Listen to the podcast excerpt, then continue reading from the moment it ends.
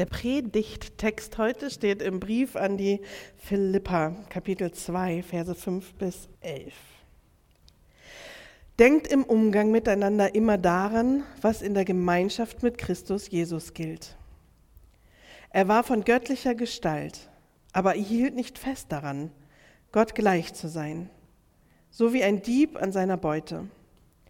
Er legte die göttliche Gestalt ab und nahm die eines Knechtes an er wurde in allem den Menschen gleich. In jeder Hinsicht war er wie ein Mensch. Er erniedrigte sich selbst und war gehorsam bis in den Tod. Ja, bis in den Tod am Kreuz. Deshalb hat Gott ihn hoch erhöht.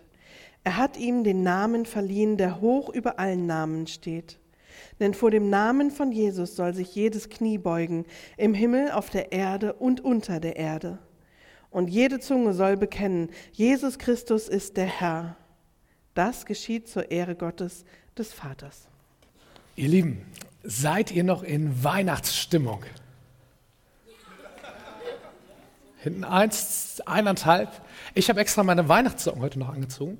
Ähm, hier mit Schneemännern drauf. Passt nicht mehr ganz zu dem, was draußen passiert. Aber äh, Bianca hat das äh, am Anfang des Gottesdienstes schon erzählt. So in diesem traditionellen Kirchenjahr ist heute der letzte Sonntag der Weihnachtszeit. Äh, wir blicken also zurück auf das Weihnachtsfest. Wir blicken zurück auf dieses Fest mit dem Kind in der Krippe. So.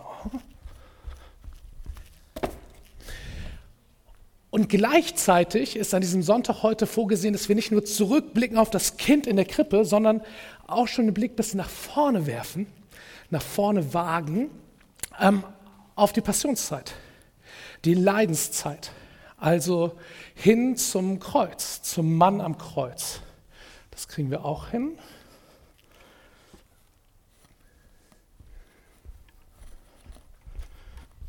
So.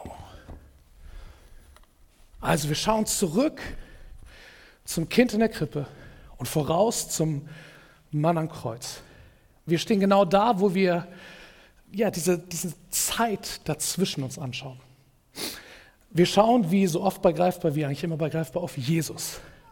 Jesus, das Kind in der Krippe, Jesus, der Mann am Kreuz und wie aus diesem Krippenkind der Kreuzesmann wurde. Das sind ja zwei unterschiedliche Feste. Weihnachten und Karfreitag, was irgendwie zu Ostern führt. Krippe, Kreuz. Da sind viele um, unterschiedliche Umstände. Wir feiern die Feste unterschiedlich. Da passieren sehr verschiedene Dinge. Aber es gibt ganz beachtliche Parallelen. Es zeigt sich im Kind in der Krippe und am Mann am Kreuz jeweils Gottes Liebe, die eine ganz besondere Art von Liebe ist und die uns die uns etwas über, über Gott erklärt, was wir uns selbst nie ausdenken würden. Und es gibt noch eine Parallele. Ähm, bei diesen zwei Orten oder Symbolen, der Krippe und dem Kreuz, wir vergessen so schnell diese eigentliche ursprüngliche Bedeutung. Also wir haben 2000 Jahre äh, Weihnachtsfeiern hinter uns, also niemand von uns persönlich, aber so insgesamt, wo die Krippe natürlich der Ort ist, wo das Jesuskind drin ist. Aber wisst ihr was? Krippen sind ursprünglich gar nicht als Orte für Jesuskinder gebaut, sondern da fressen Tiere draus. Das hier, diese Krippe, als Ort für den neugeborenen König, für den König der Könige, den Herrn aller Herren, für Gott selbst, der Mensch wird, das ist ein Skandal. Das ist Wahnsinn, das ist irre. Wie würden wir das eigentlich erwarten, dass ein König geboren wird? Wahrscheinlich in einem Palast, äh, in einem gut gepolsterten Bett. Er würde dort dann liegen, in einem wunderbar weichen Bett, aber nicht in einer Futterkrippe, nicht in einem Futtertrog, nicht da, wo die Tiere eigentlich essen sollen. Wir vergessen die ursprüngliche Bedeutung der Krippe. Die Krippe hat etwas Überraschendes weil der allmächtige und herrliche Gott sich so sehr erniedrigt, dort sich hineinlegen zu lassen. Und dasselbe gilt für das Kreuz. Wir, wir vergessen auch die eigentliche Bedeutung des Kreuzes viel zu schnell. Das Kreuz ist ja so ein Modeaccessoire geworden äh, oder ein, ein Symbol für das Christentum. Das erste verstehe ich so Medium, das zweite verstehe ich ein bisschen mehr. Ähm, aber eigentlich ist das ein Folterinstrument. Eigentlich ist das etwas, was sich Menschen ausgedacht haben, damit zu Tode verurteilte Menschen, so grausam es geht, sterben können, sterben müssen. Und das ist uns nicht ganz so fremd, weil wir wissen, was mit Jesus da am Kreuz passiert. Aber, aber in erster Linie ist, ist dieses Kreuz mal ein, ein Folterinstrument, damit dort Menschen sterben. Ganz brutal und ganz grausam. Und wie würden wir jetzt einen König, den König der Könige, sterben erwarten? Also wie würden wir erwarten, dass der König der Könige stirbt? Vielleicht im hochbetagten Alter, natürlich wieder im Palast, wieder in einem weichen Bett äh, und hat sich von seiner Familie verabschiedet, hat sich vielleicht am Balkon noch vom Volk verabschiedet. So würde man noch irgendwie erwarten, dass, dass ein erfolgreicher König von dieser Erde geht. Aber doch nicht so. Am Kreuz, leidend, blutend, sterbend, zu Tode gequält. Auch das ist überraschend, dass Gott sich so sehr erniedrigt, auf diese Weise zu sterben. Zwei Symbole, zwei Orte, an die wir uns zu schnell gewöhnen. Und die uns aber eigentlich zeigen, wie überraschend Gott ist und wie überraschend seine Liebe ist. Wir haben das eben in dem Text, den Bianca gelesen hat, gehört. Jesus bedeutet Gott wird Mensch. Gott lässt dabei seine, seine göttliche Herrlichkeit im Himmel zurück. Er begibt sich hinab. Er nimmt, haben wir eben gehört, die Gestalt eines Knechtes an, Knechtsgestalt. Und da kann man fragen, warum? Warum macht Gott das? Sowohl das mit der Krippe als auch das mit dem Kreuz.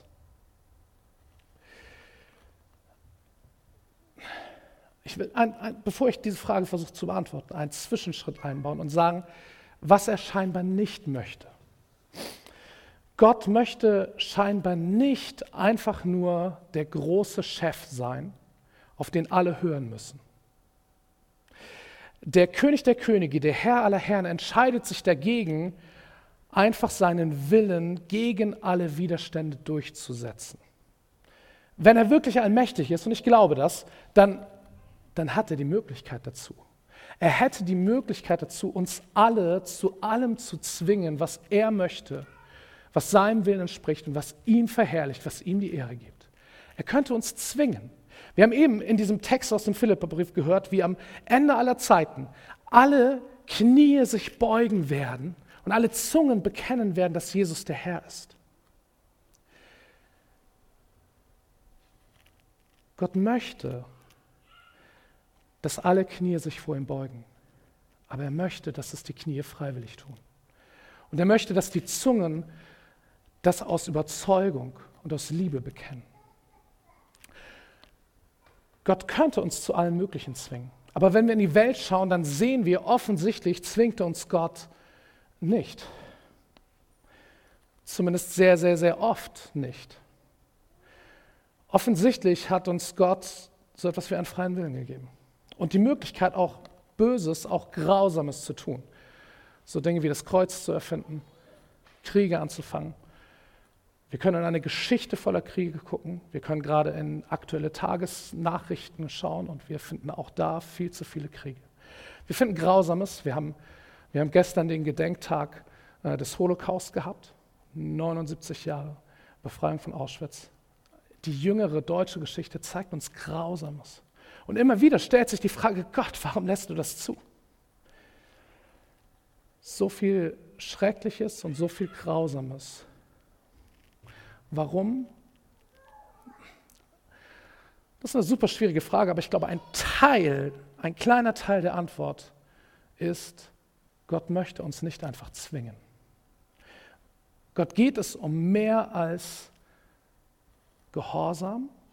Gott geht es um mehr als, dass er der unangefochtene Herrscher ist. Er ist der König der Könige, aber er ist so anders König als die Königinnen und Könige, die unsere Menschheitsgeschichte sonst hervorgebracht hat.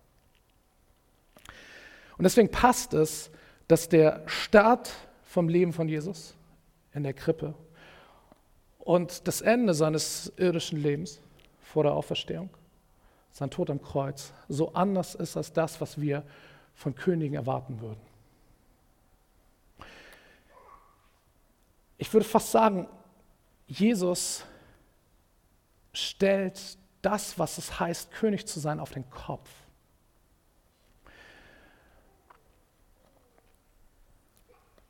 Alle anderen Könige der Weltgeschichte, die lassen Menschen für sich und für, für den eigenen Wohlstand, für den eigenen Reichtum arbeiten.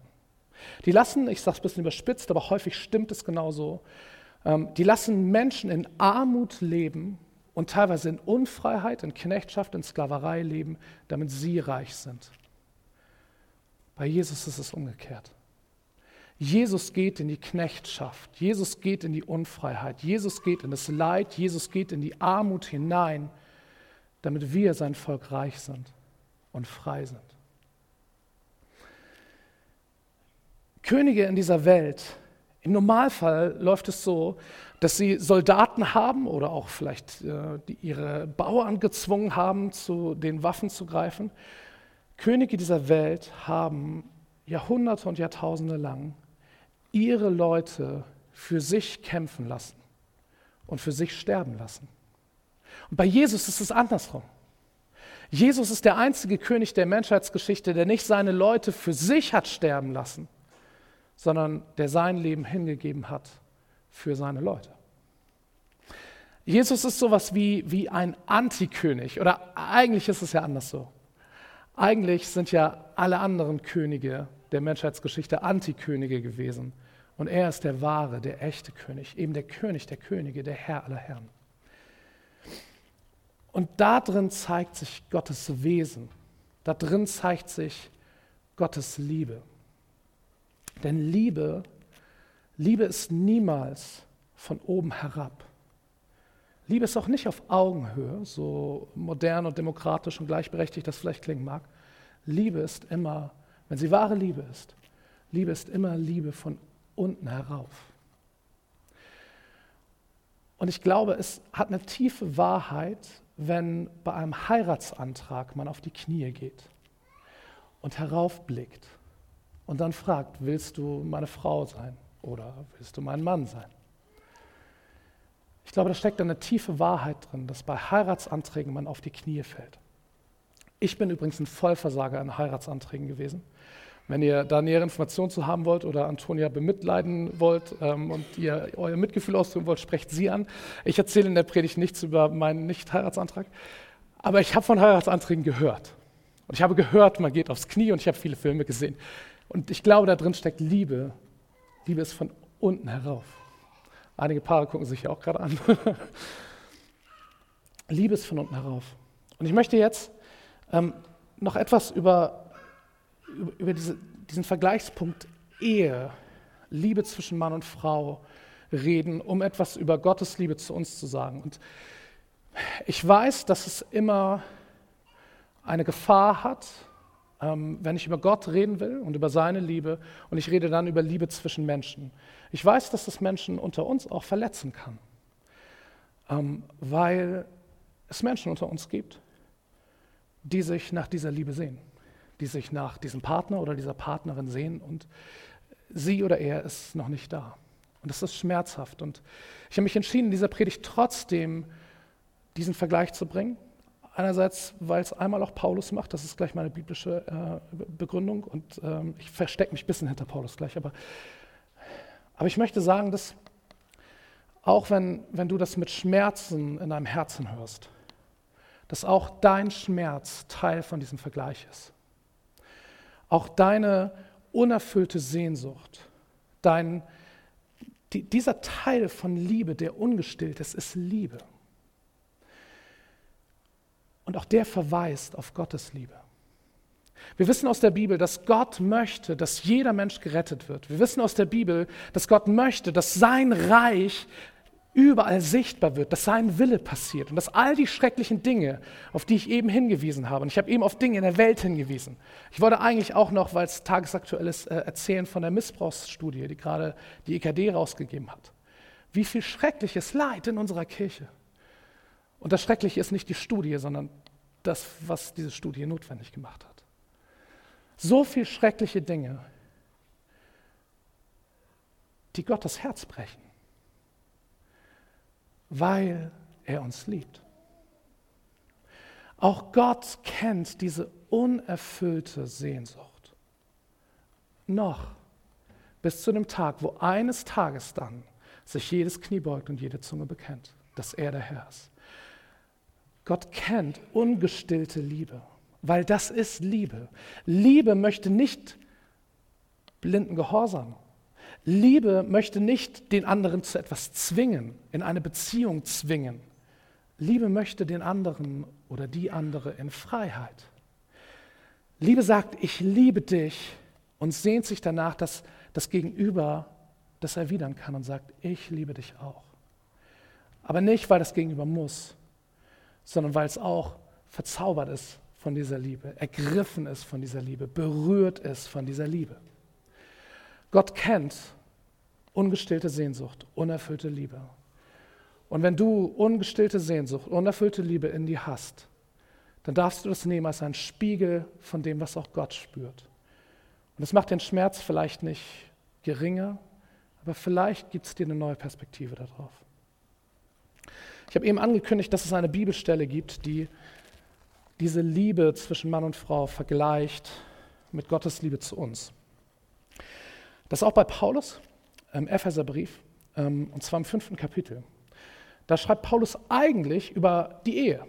Und äh, also auch noch über mehr, über, über Väter und ihre Kinder und über Herren und ihre Sklaven. Das ist heute nicht mehr ganz so aktuell, das mit Eltern und Kindern schon. Und das mit Mann und Frau auch. Und er stellt das unter eine Überschrift. Epheser 5, 21. Die Überschrift über diese ganze, wir nennen das in der Theologie, Haustafel. Die, eine Hausordnung sozusagen. Das klingt, das klingt so, naja, Okay. Also über, über diese ähm, wohldurchdachten ähm, Hinweise und Ratschläge und Tipps und Weisungen für das Zusammenleben im Haus. So kann man es vielleicht sagen. Vers 21, die Überschrift ist, also der, der Vers, den Paulus sagt, als erstes, bevor alles weitere kommt, ist, ordnet euch einander unter in Ehrfurcht Christus. Ordnet euch einander unter einander unterordnen. Das ist nicht von oben herab, es ist auch nicht einfach auf Augenhöhe. Nein, es ist so, wie Liebe ist, von unten herauf. Beidseitig von unten herauf. Liebe funktioniert von unten herauf. Und dann gibt es einiges, was den Frauen gesagt wird, und dann gibt es einiges, was den Männern gesagt wird. Und dann zitiert Paulus, während er zu den Männern redet, eine Stelle aus dem Alten Testament, aus dem ersten Buch Mose. Vers 31 Deshalb verlässt ein Mann Vater und Mutter und lebt in Gemeinschaft mit seiner Frau. Die zwei sind dann eins mit Leib und Seele. Das zitiert er. Und dann sagt er, hier geht es um ein großes Geheimnis. Ich beziehe dieses Wort auf Christus und seine Gemeinde. Und dann sagt er wieder einen Satz zu den Frauen, wie sie sich ihren Männern unterordnen sollen, zu den Männern, wie sie sich ihren Frauen unterordnen sollen. Ein großes Geheimnis, ich aber beziehe es auf Christus und seine Gemeinde. Und ich bin ganz ehrlich zu euch, diese Stelle wird in der Bibel ein paar Mal zitiert und sie steht vorne, wie gesagt, im Original. Und wenn es diese Stelle nicht gäbe, ich glaube, ich wäre nicht auf die Idee gekommen, diese Stelle auf Christus und die Gemeinde zu beziehen, sondern ich würde denken, ja, geht hier um Mann und Frau. Ja, ziemlich offensichtlich. Aber Paulus sagt, hey, da steckt ein Geheimnis drin. Und es gibt noch eine tiefere Wahrheit da drin. Paulus sagt, dieses Verhältnis von Mann und Frau, wie Gott es sich erdacht hat, wie er uns als Menschen geschaffen hat, das ist wie ein Spiegel, das, das hat eine Verweisfunktion auf Gottes Liebe zu uns, auf Jesus Christus und seine Gemeinde. So wie Mann und Frau eins werden, so lesen wir bei Paulus immer wieder, dass wir eins sind mit Christus, er in uns und wir in ihm. Und so wie wir es ihm gehört haben, wie ein Mann seine Eltern verlässt, so sehen wir, wie Jesus seine göttliche Herrlichkeit und den Vater verlässt.